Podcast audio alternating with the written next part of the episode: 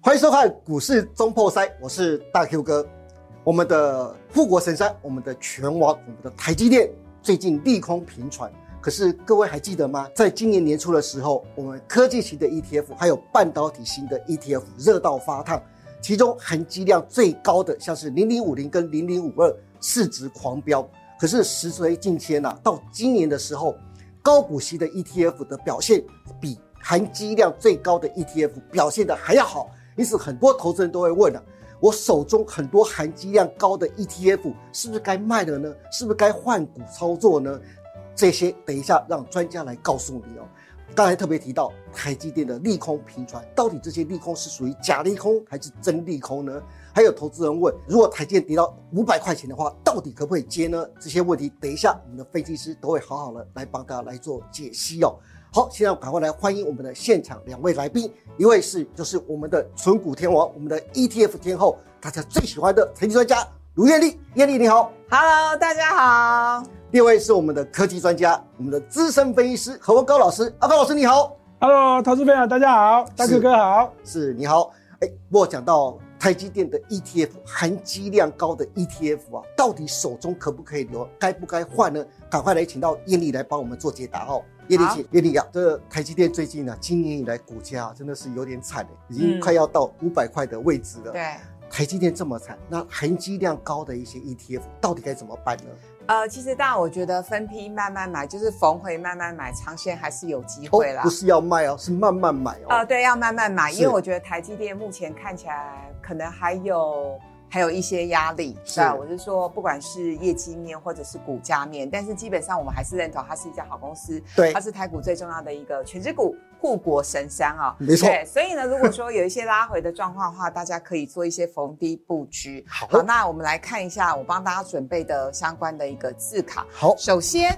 台积电呢，其实从呃这个今年去年的高点六百八一路跌下来之后，对其实呢这一波的低点大概是在三百七、三三百八十块钱附近。我觉得比较有意思的是，当九月中旬台积电又往下探的时候，跌到五百三的时候，大概这附近的位置，根据最新的统计。大户都在吃货，嗯也就是呢，在一周里头，持有台积电八百张的人增加了十五名股东。哦，你有没有吓 到？当我看到这个新闻的八时候，百张八哎，百张，那真不是小户。对换句话说，大概就是四亿以上的金额。也对，就是呢，还是有一群大户们。是那我猜可能是呃科技业内的大老板们哈对，或者是中实户等等哈是，他们对于台积电的股价认为啊都跌下来了，好像利空也就这样了，所以呢可能没有办法买在最低点，但他们认为是相对低点。那当然我的看法是这样哈。五字头能不能够守得住？对我觉得我们录影当下还在五百二十几块了哈，对只能说有一股神秘的 力量，每当呢大盘不好的时候呢，这股神秘力量就会去撑台积电，对或者去撑一些金融股。是所以呢，如果说万一哪一天真的国际股市真的是持续是往下探的话，那当然，我觉得台积电还是会有一些压力。可基本上呢，五字头的台积电，五字头的下缘，甚至四字头的上缘，哦，哎，我觉得是一个蛮好的长线买点。的所以确是，对嗯对，那那毕竟我也不是神了哈，没有办法跟大家 说一定会跌破五字头，或者对是说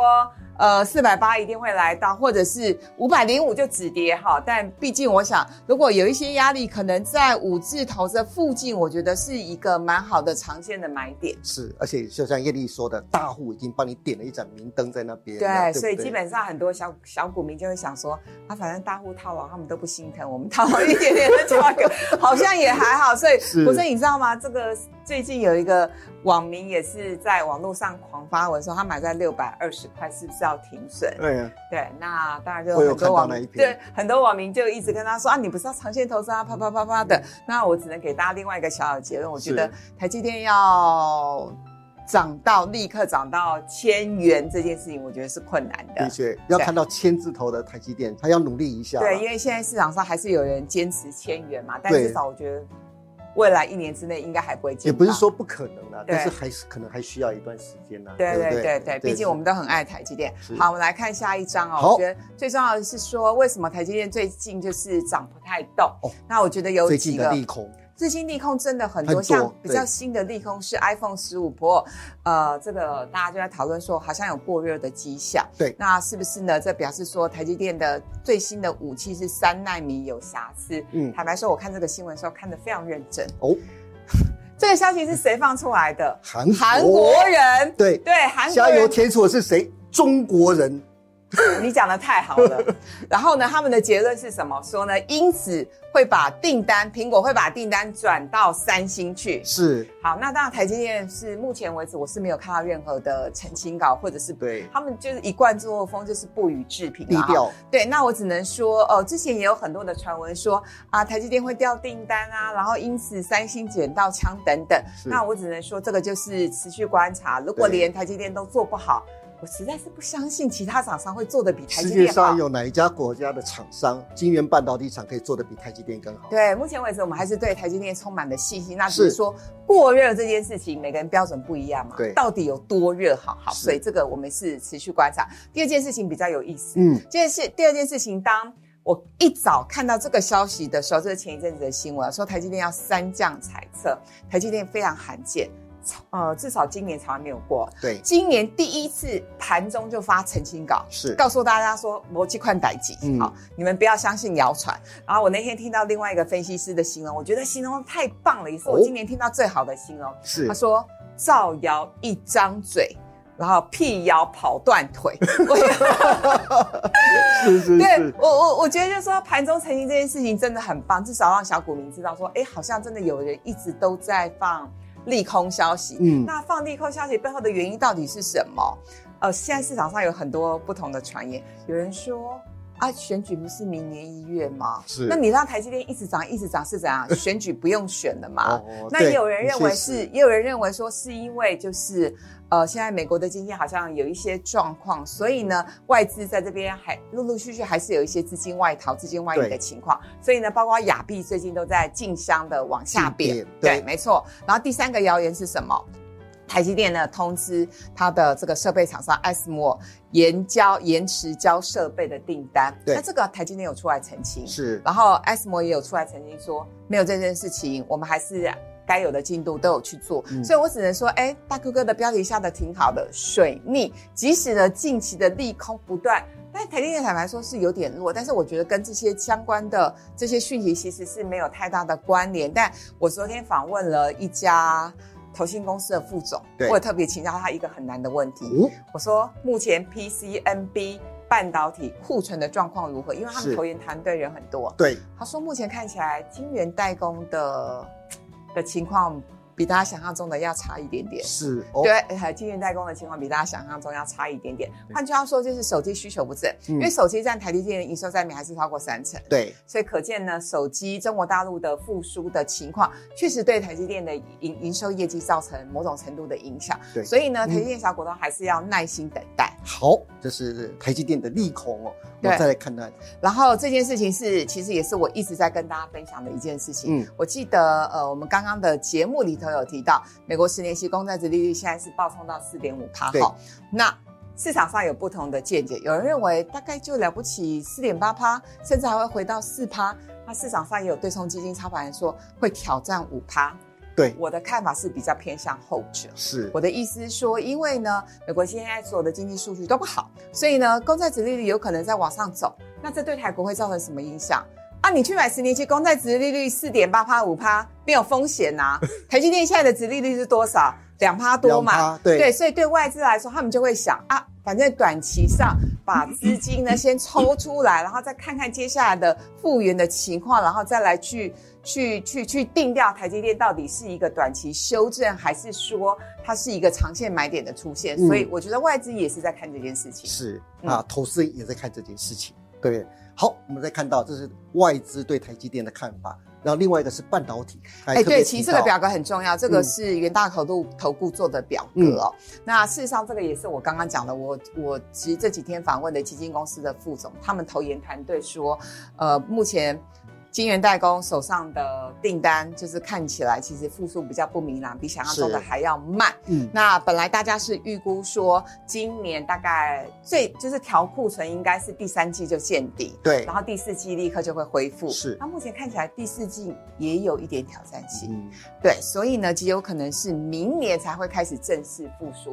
哦。当然每个人都说 AI 才进入元年，是然后未来十年还有很好的光景，所以呢半导体产业呢应该未来的三三年、五年、十年还会还是会持续发光发热。是我认为这样的逻辑是对的，嗯可是你短期上面你不能够去否认它确实目前还在清库存，然后目前呢还在有一些调整的一些状况，所以呢，我觉得手上有半导体股票的人，可能呢对就是我们还是要有点耐心，然后嗯不要买买。现阶段是不要买买，对好，这我个人的看法就是呢，等到它有一些拉回的时候，我觉得我们就有银弹有子弹做一些加码的动作。对，手上一定要有所谓的备用的资金存在，这对样子，对不对？好，这是半导体的库存的部分哦。那我们再看到，特别在 ETF 这边，含积量高的 E ETF，，对，其实今年的表现还输零零五六，对，因为其实呢，呃，就是台台湾的一些呃 ETF 里头持有台积电的占比，只要你不是高股息的，是几乎都有啦。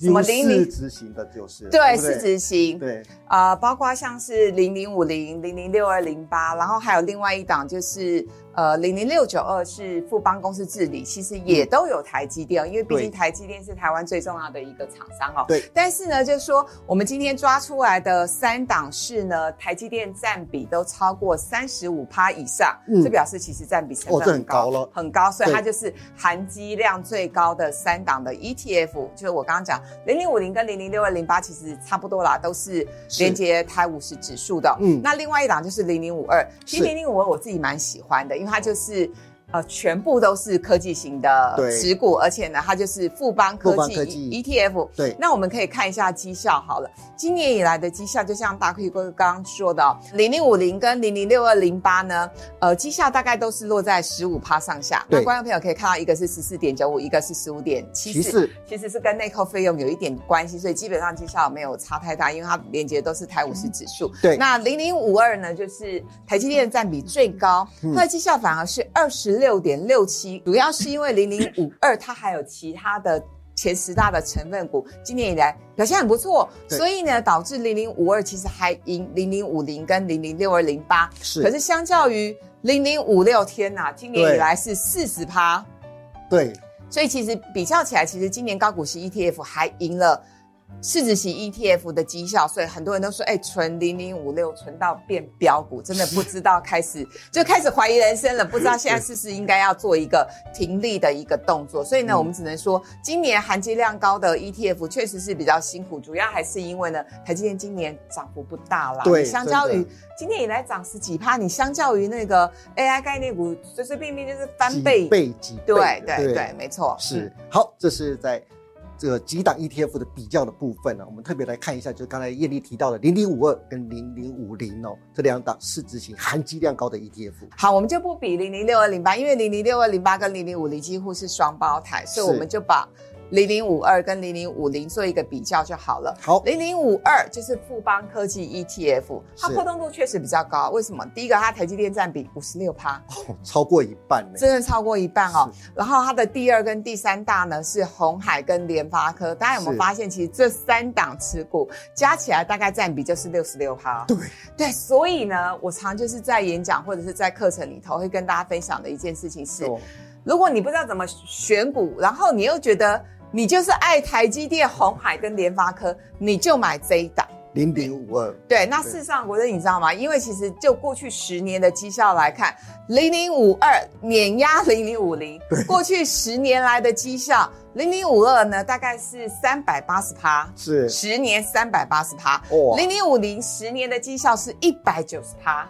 这是多一倍的概多一念。倍耶就。是因为台积电其实这十年来也涨很多，对， 然后它占比又高，对，所以呢，其实我觉得零零五二非常适合小资族定期定额。对，而且要长期，对，这一定要长长期，一定要对长期，因为如果你只存半年，你会说燕姐，你骗我，因为这半年没有赚到什么钱。可是如果你存大概两三年以上，你就会发现其实这档 ETF 很甜美，对，对，因为它就是长期绩效很好。是。那其他的就不细讲了，其他的有广达、日月光、伟创等等，这个是因为零它零五主二。要就是在科技股身上嘛。对，然后零零五零呢比较。呃，就是大家可以去细看的，就是呢，它台积电在米是四十五趴，那其他也有像呃台达电这档股票，大家也很喜欢。对那比较特别的是，它其都呃这个就是金融股跟电信股的持股占比，我觉得现在有一点高了。哦，对，哦，这个加起来呢，大概虽然都是不到两趴的一个状况，嗯可基本上呢还是会影响到零零五零的绩效。对所以为什么我刚刚说，虽然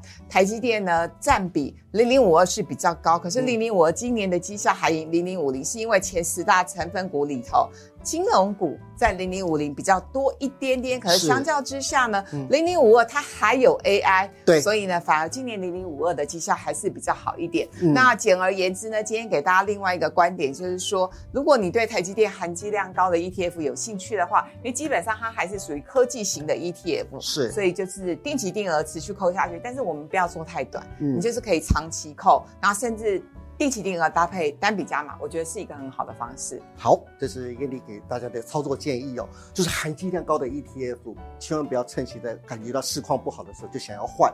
含金量高的 ETF 最适合像零零五，就长期的报，报三年、五年以上，你会感觉它的甜美所在哦。嗯这是艳丽给大家操作建议，也谢谢谢谢艳丽，谢谢。好，刚才讲到台积电的利空频传，啊可是就像刚才艳丽说的，这个消息来源在哪边呢？是从南韩出来的。南韩这个国家到底是什么样的德性？我想大家都知道。而且加油添醋的国家是谁？就是我们对岸的共匪中国大陆。所以呢，这件消息到底是真的还是假的？等一下我们请阿高老师来帮大家来做解读哦。阿高老师，阿高老师，刚才艳丽提到台积电这么多的利空的消息啊，到底这些消息是真利空还是假利空啊？还有投资人也问到哦，台积电如果万一跌到五百块钱的时候，这个时间点、这个价位是不是好的买点呢？好，那对这个利空的影响啊，最重要的原因，好，那我们待会告诉大家。是那当然，大家重那个重点是放在会不会转单嘛，我们也会告诉大家。好，那我们现在看一下这转个三星吗？ 对，这两个问题最重要的关键就是在什么？苹果的手机最近传出来这样，iPhone 十五 Pro 对用最新的这样最厉害的晶片是做出来的这样，结果会发烫。是，好，我们先来看一下另外一个台积电这个最近利空，这个使得股价下跌的另外一个原因，好而这个原因它已经热了很久，叫做 AI 伺服器 CoWAS 的这先进封装的这制程。是订单非常的多，对但是台积电做不出来。有人说设备不够多啦，产线不够多 是，但事实上不是啊，哦事实上不是啊。啊，这个台积电自己已经有公开的说，那是我们的这个系中介层的这个良率率不高。哦，是，但是呢，对这个问题来讲呢，这个如果台积电做不好，嗯，我认为南韩三星甚至 Intel 也做不好。哦，为什么呢？因是为我们来看一下这张图，这张图就可以直接告诉大家，3 D Fabric 这个专利权的技术之下呢，这个台积电总共有两千项。哦，好，那这个是是远远高于三星跟 Intel。对那如果单以这个 CoWAS 的这一个专利权来看的话呢，台积电也有拥有这一千多项，它也是比三星、比这个 Intel 都还多很多。所以，如果台积电的 CoWAS 的先进封装产能良率率会有问题，我认为，好，即便把这订单转给三星、转给 Intel，好，一样还是会有很大的问题。是，所以根本就是在中介版的一些问题存在。对，好，那对我们再继续看下去。好，好，那在这个西中介省的这个合作厂商呢，有这个日月光跟历程，那这个创意，那这创意这个地方大家比较留意的是，它在系中介省这个地方有这个布线的专利，那专门在提供给这系中介省的这个啊、制程技术跟这个有机中这个啊中介层的这个技术。那另外还有合作厂商叫信邦跟长兴材料，还有金材，那这些都是跟这个所谓的材料有关啊，一个是金属导线这个导线架，这个树脂材料跟这石刻设备。对，好，那我们继续看下去哦。现在这个产能的这个订单啊来自于这个 NVIDIA 是最多。好，那第二名的呢，有很多人都说应该是超伟 AMD，对，但事实上并不是，是来自于这个博卡。哦，好，那这个是对于这个超越 AMD 的这个问题呢，也有可能说 NVIDIA 想要把这个订单转去给三星啊，转给 Intel。所以呢，哦，这个台积电会扶持这个 AMD，好、那超微来哦，这个把先进封装这个所谓的晶片，好、这个产能增加。是啊，但事实上呢，从这张图来看呢，这是今年的这第三季嗯跟这今年的这第四季来看的话，大家可以看很清楚，这个地方是就是 NVIDIA 的这个哦台积电这个产能的这个订单。那这个地方是这个博洛康啊，这个博通，博通嗯那这个地方啊，大家可以看得很清楚，那都是好、这怎么看？好、看到了二零二四年底到明年年底，对都是这两家最多。那这张图呢，我们就直接先跟大家讲，这是台积电 CoWAS 封装技术的这个剖面图。我们把这个所谓的呃记忆体的部分先切掉，是好、切掉。那这中间呢、正常的，好、正常的晶片，啊、就是没有这个啊三 D 的这个封装的这个晶片，好、对它就是整块就是这个一个晶片。是好，那如果是三 D 封装呢，啊它就会有所谓的这个地方叫做逻辑的晶片，这叫这个地方叫做这个好所谓的显示卡 GPU 的晶片。是那这两个晶片在堆叠下去之后呢，它们两个要连在一起，是对好，这叫做 TSV。好，这个地方在哪里？就是在这两个晶片的中间，它要连在一起，对然后穿孔要连在一起。是这地方的高难度，哦好，那台积电良率率不高，就出现在这地方。嗯好了，造成了这个所谓的 CoWAS 的这个啊、呃有订单，好，但是呢产能就这样，好、有扩增，对但是生产线出来的这个晶片哦还是不增加，就是不是增加。嗯那不过好消息是，台积电已经有打包票了，然后那在今年年底的这个产能增加超过倍数了哈。对那明年呢会直接再跟好做，再比今年年底来增加，之后还增增加三倍到四倍。嗯，这是法说会上刘德英说的哦，董事长刘德英说的。所以最快最快能够看到台积电 CoWAS 先进封装这个良率率哦拉高，跟这个晶片供应这个正常的话，可能要到明年的春天了。是好、那这是最快的啊。 OK 好好，所以呢，这个地方是台积电的这个大家已经这样买 AI 伺服器概念股的股票买到这样哦，都知道这个利空了哈、哦。是那这个利空呢，我们就跟大家详解讲完之后，那接下来就要讲这个股票五百块能不能买。对，到底五百块能不能介入呢？能不能迈进逢低布局呢？好，能不能买进哦？那对我们直接跟他讲哦，好，五百块之上，我认为绝对可以买，当然可以买。就五百块这个附近的价五百位块之上，都可以买。对，五百块之下还是可 以买。但是哈、哦，但是哦，但是 哦，投但是投资朋友，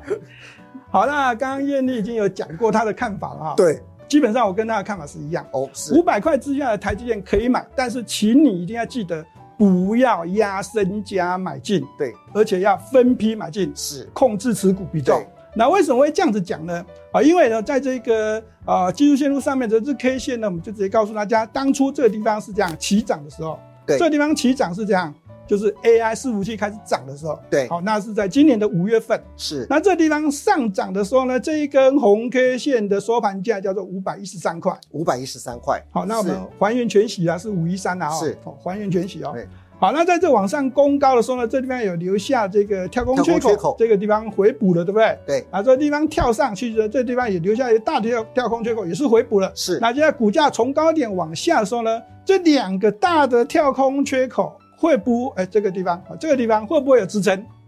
答案叫做会哦，好，答案叫做会哦。我们从周线就可以看得出来的。啊，在这个地方哦，是压回这个地方有没有？嗯，有很多人把五百三十块卖掉的持股买回来，是但是呢，有很多人也没有买，就错过了跟这个巴菲特一样，错过了这一段上涨的一个美好的一个赚钱的这个机会。对那股价再从五百九十四压到五百三，理论上当初哦还没有买的人要买回来了嘛？是那一些都是有钱人。那刚刚燕丽也说过了啊，根据数据来 看，有人买了，对不对？对但是好五百大户哦，但是还是不多。不是不多对 对对好，那我会告诉大家，我们切个刚才的日 K 线。好所以从股价从这个五百九十四块开始往下压回的时候，压到这个地方，我们刚才讲这个大的这个跳空缺口，这两个对当然会有支撑。那这个地方和这个红 K 线的收盘价叫做五一三还原全息，那是也就是说在五百三到五一三这个地方是哦，五百三到五一三这个地方是非常非常好的买点。哦，而是且如果五一三都没有被跌破，哦，有可能会买得非常漂亮。相反的，如果跌破五一三，它就会有这技术线路会有走空的一个嫌疑。是那这一旦走空呢，那我刚刚说过，五百块以下的台积电还是可以站在买还是可以买方对嗯，但是不一样的地方叫做你不要压身家买进。是哦，一旦压身家，那它可能会往下走。那往下走呢，我们切到周 K 线来讲，哦，我个人认为这个地方有一个跳空缺口，这是一个周 K 线的跳空缺口，它会被来回补。哦，所以一旦跌破五百块的话呢，哈、哦，投资朋友一定要记得不要压身家买进台积电，是要分批买进，而且要控管持股比重对，啊、哦因为它一旦往下走，来回测这一个跳空缺口，嗯，那未来要往上涨要花比较久的时间。是所以这地方一样可以买，但是买法不一样。就是要慢慢买，分批买。谢谢啊，高老师。好的，以上就是两位财经专家给大家的下周的操作建议，希望对大家下周的操作都能有所帮助。今天也谢谢艳丽，也谢谢阿高老师来到我们节目当中，也欢迎大家每周五下午的五点半持续锁定我们股市中破塞，我们下周再见喽，拜拜。拜拜。拜。